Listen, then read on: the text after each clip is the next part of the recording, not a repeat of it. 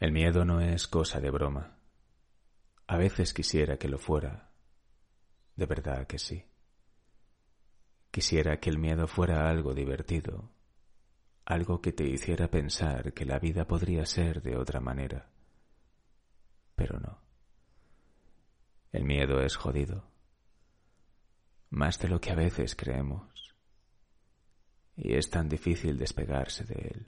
Yo cada mañana intento quitármelo en la ducha. Me restriego la piel con jabón neutro. Me doy con la esponja hasta que mi piel se vuelve roja. Y luego dejo correr el agua. Y cuando me seco y me visto, parezco otro pero noto como el miedo sigue debajo de mi ropa, pegado a mi piel.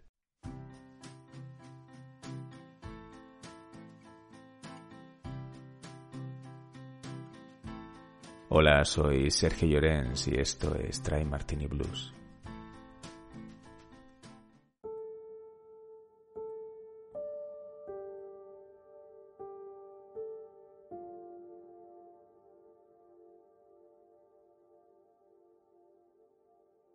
Me pasaba las mañanas hablando solo, de aquí para allá.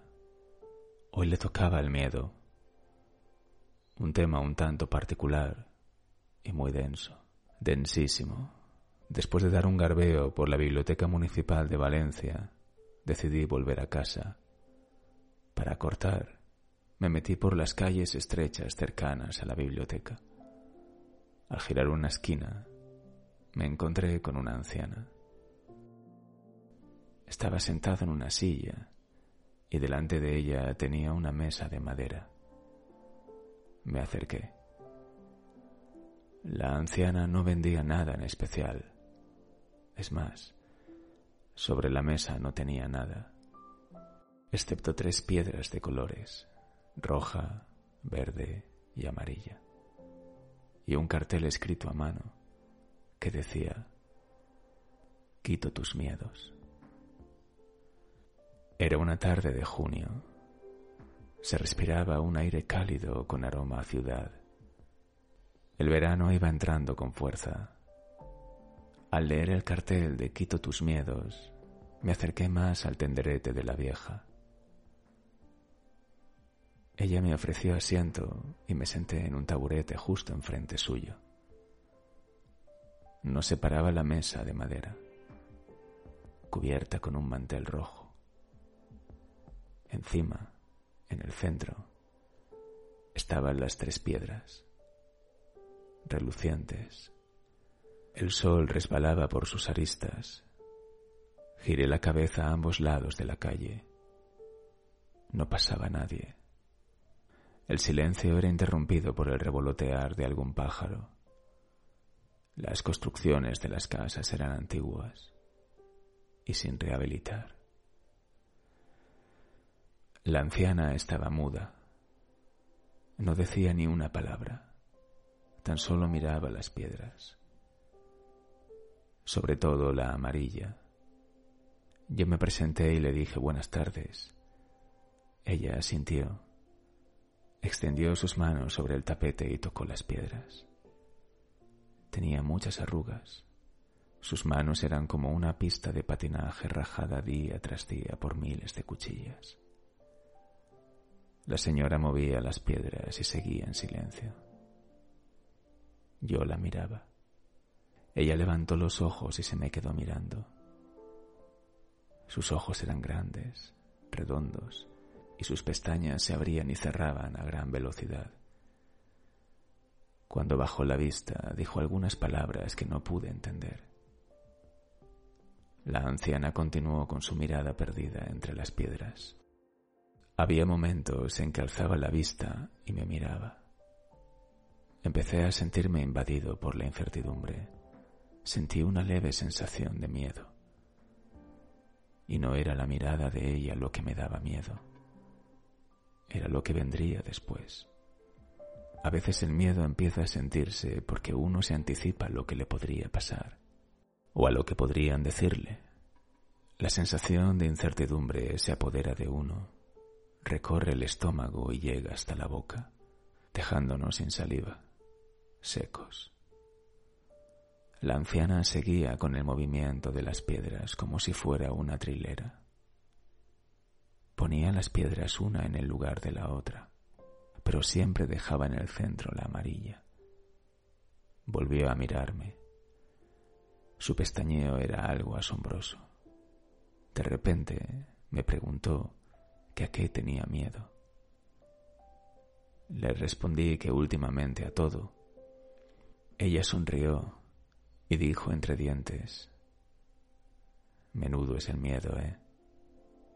Sonreí. Me dijo que cuando me levantara de allí y me fuera, mi miedo habría terminado. Me sentí bien al escuchar aquellas palabras. Eran reconfortantes. Mi miedo iba a terminarse. La vieja iba a acabar con él de una vez por todas. Por fin iba a vivir tranquilo. La señora me mostró las palmas de las manos. Eran como sus dorsos, viejas pistas de hielo acuchilladas de arriba abajo. Tomó las tres piedras y las puso sobre su palma izquierda. En el centro, siempre la amarilla, me dijo que las mirara bien, que me tomara todo el tiempo del mundo, y lo hice. Pasaron los minutos. Al cabo del rato, ya me sentía incómodo al mirar aquellas piedras durante casi treinta minutos. ¿Qué sentido tenía aquello? Le pregunté. Me dijo que me callara y que siguiera mirando. Después de casi cincuenta minutos, le dije que era mejor dejarlo que aquello no servía para nada. Entonces cogió la piedra amarilla con el pulgar y el índice y me la acercó a los ojos. ¿De qué color es? me preguntó. Amarilla, respondí. Amarilla, me dijo. ¿Y por qué no roja o azul? Pues porque es amarilla, insistí. ¿Y si no lo fuera? me preguntó. ¿Y si fuera roja y yo lo hubiera pintado de verde por encima? Bueno, respondí un poco atropellado. De todas formas, ahora es amarilla. Lo que era antes no lo puedo saber. Mire, me dijo la anciana, ninguna de estas piedras tiene su color original. Están pintadas sobre otro color. Las pinté yo. Sus colores primitivos no me gustaban, o quizá no iban a gustar a los demás. Así que decidí pintarlas para atraer a los clientes. No hay nada como un buen disfraz para disimular las carencias ante el primer cretino que quiere juzgarnos, ante la primera persona que pretende tumbarnos con una simple ráfaga de miedo. Ahora sí que estaba perplejo piedras pintadas de otro color, disfraces, máscaras, ráfagas de miedo. No sabía qué decir. ¿Es que tan importante era el color de una piedra? Pues parecía ser que sí, que lo era, y mucho. Tomé el cartel de Quito tus miedos entre mis manos y se lo enseñé, porque yo seguía allí sentado, con mis miedos todavía dentro de mí. Me dio otra vez la piedra amarilla. Me dijo que en aquel momento el miedo era esa piedra. Una piedra amarilla que no podía hacerme nada era mi miedo. Yo me reí. Ella me dijo que seguramente yo, alguna vez, habría hecho lo mismo que ella hizo al pintar la piedra, aparentar ser alguien que no era para no tener miedo, o al menos disimularlo, camuflarlo bajo un disfraz. Le dije que sí, que lo había hecho, pero que era lo normal. No era normal, sentenció la vieja. El miedo es algo natural, algo que forma parte de nosotros. Por mucho que te pongas ropa, o que te frotes con la esponja por la mañana, o hables más fuerte, o grites, el miedo te acompañará a donde vayas, porque forma parte de ti Ahora puedes verlo más de cerca. tienes un trozo amarillo de miedo entre tus manos. Miré la piedra y se me acabó la sonrisa. Me puso las otras dos piedras en la mano y me dijo que también eran pedazos de miedo, trozos de inseguridades, partes, en definitiva, de nosotros mismos. Qué complicado era todo, pensé. Ahora resultaba que el miedo estaba ahí, en mi mano, y era parte de nosotros, y era inevitable deshacerse de él. Pero entonces, ¿yo qué hacía allí sentado con tres piedras de colores en la mano? ¿Qué sentido tenía todo aquello? Y aquel cartel, el de, el de Quito Miedos. Ya era casi de noche, y yo seguí allí, con las tres piedras en la mano, sentado en una silla de madera, enfrente de una anciana quitamiedos. Ya tenía suficiente. Llevaba casi una hora y no había solucionado nada. Y yo quería soluciones. Quería avanzar. Quería abandonar mis miedos, mis inseguridades. Y con aquellas tres piedras nada se podía hacer. O quizás sí. Pero quería irme de allí. La vieja me dijo que podía hacerlo. Ella ya había terminado la consulta. Le di diez euros y me despedí de ella. Cuando ya estaba lo suficientemente lejos, la escuché llamarme. Fui de nuevo hacia ella y con una sonrisa atendió sobre la palma de mi mano la piedra amarilla. Hice un gesto de no entender por qué me la daba y ella me dijo que era bueno que tocara mi miedo. Según ella, las cosas que no eran materiales tenían que tener alguna forma, así eran más fáciles de admitir y de curar. Pasó el tiempo, bastante tiempo de aquello. Yo todavía conservaba la piedra amarilla. Siempre la llevaba conmigo a cualquier parte. Una vez me la metí en el bolsillo de un pantalón y ya pasó de bolsillo en bolsillo. Seguía haciendo un calor intenso. La ruta seguía siendo la de siempre, San Agustín, Biblioteca Municipal y vuelta por Barón de Cárcer hacia casa. Pero aquella tarde me apetecía meterme por las calles cercanas a la biblioteca. Pasé justo por la calle donde la anciana Quitamiedos me regaló la piedra. Por allí seguía sin pasar nadie, ni tan siquiera había coches aparcados.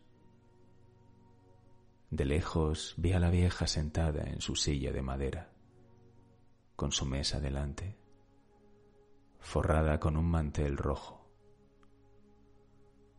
Al acercarme más, pude ver que encima del mantel tenía dos piedras, una roja y otra azul.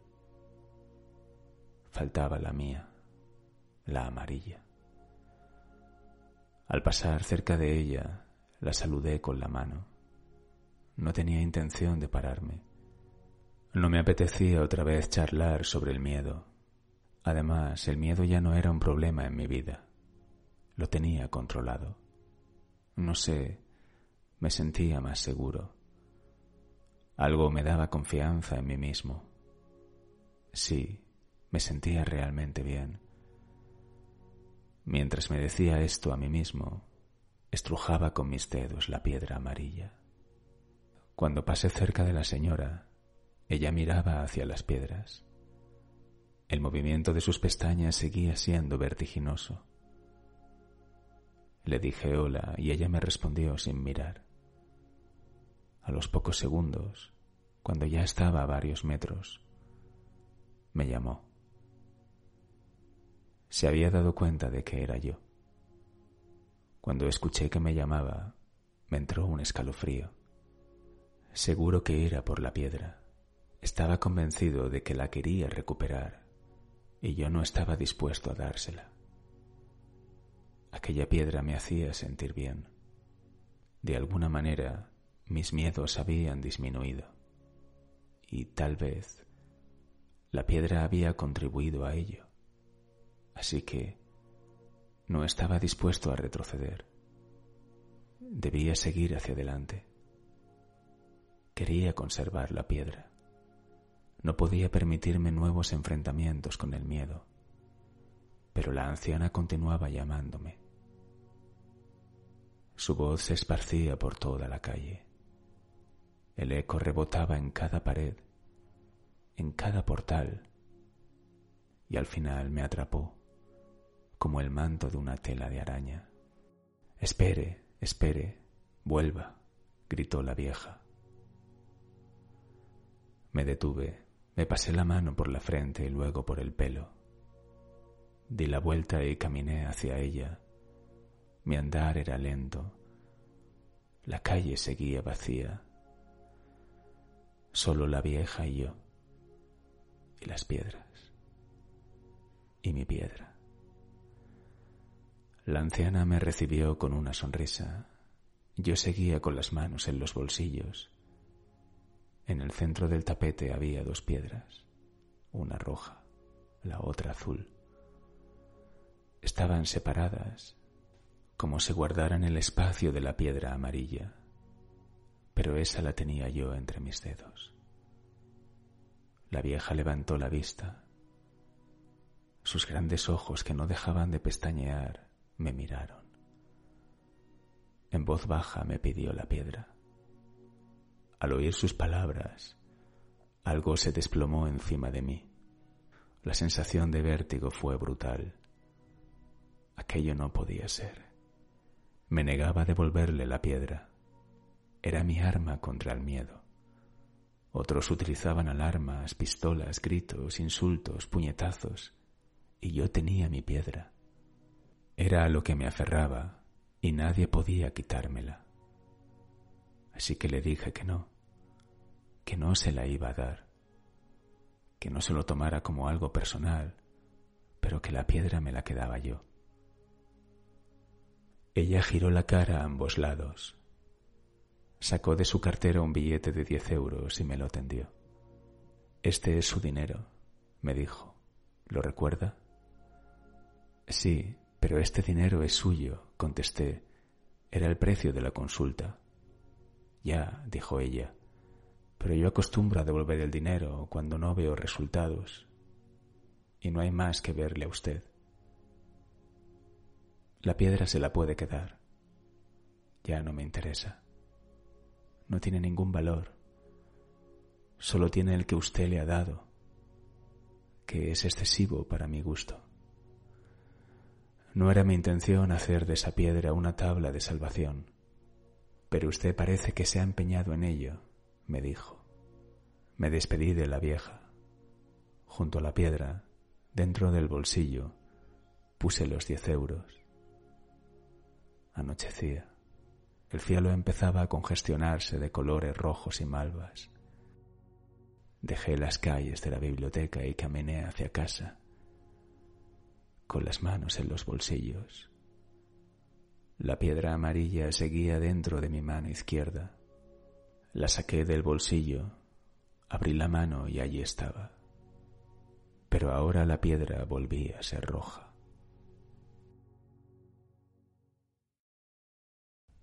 Y ahora, en la sección poética, voy a hacer algo que me apetecía mucho hacer y que realmente me hacía mucha ilusión. Hoy el poema elegido es retrato de Antonio Machado, y he tenido el inmenso placer de hacerlo con otra voz, con una de las voces más bonitas que hay por estos lares de Evox, y es la voz de Carlota Garrido, la ilusionista. Tenía muchas ganas de hacer este crossover entre la ilusionista y Dry Martini Blues, y al final los sueños se cumplen, y el resultado no ha podido ser más bonito. Mi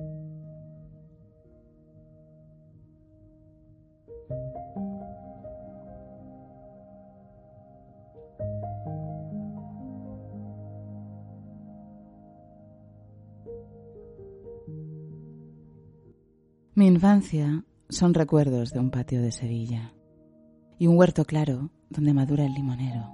Mi juventud, veinte años en tierras de Castilla. Mi historia, algunos casos que recordar no quiero. Ni un seductor mañara, ni un bradomín he sido. Ya conocéis mi torpe aliño indumentario, mas recibí la flecha que me asignó Cupido y amé cuanto ellas pueden tener de hospitalario. Hay en mis venas gotas de sangre jacobina, pero mi verso brota de manantial sereno. Más que un hombre al uso que sabe su doctrina, soy, en el buen sentido de la palabra, bueno.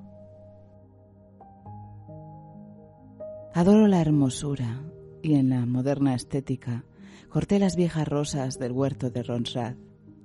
Mas no amo los afeites de la actual cosmética, ni soy una ave del nuevo gaitrinar. Desdeño las romanzas de los tenores huecos y el coro de los grillos que cantan a la luna. A distinguirme paro las voces de los ecos y escucho solamente entre las voces una. Soy clásico o romántico, no lo sé. Dejar quisiera mi verso como deja el capitán su espada, famosa por la mano viril que la blandiera, no por el docto oficio del forjador preciada. Converso con el hombre que siempre va conmigo. Quien habla solo espera hablar a Dios un día. Mi soliloquio es plática con ese buen amigo que me enseñó el secreto de la filantropía. Y al cabo, nada os debo. Debéisme cuanto he escrito. A mi trabajo acudo, con mi dinero pago el traje que me cubre y la mansión que habito, el pan que me alimenta y el lecho en donde llago. Y cuando llegue el día del último viaje y esté al partir la nave, que nunca ha de tornar, me encontraréis a bordo, ligero de equipaje, casi desnudo como los hijos de la mar.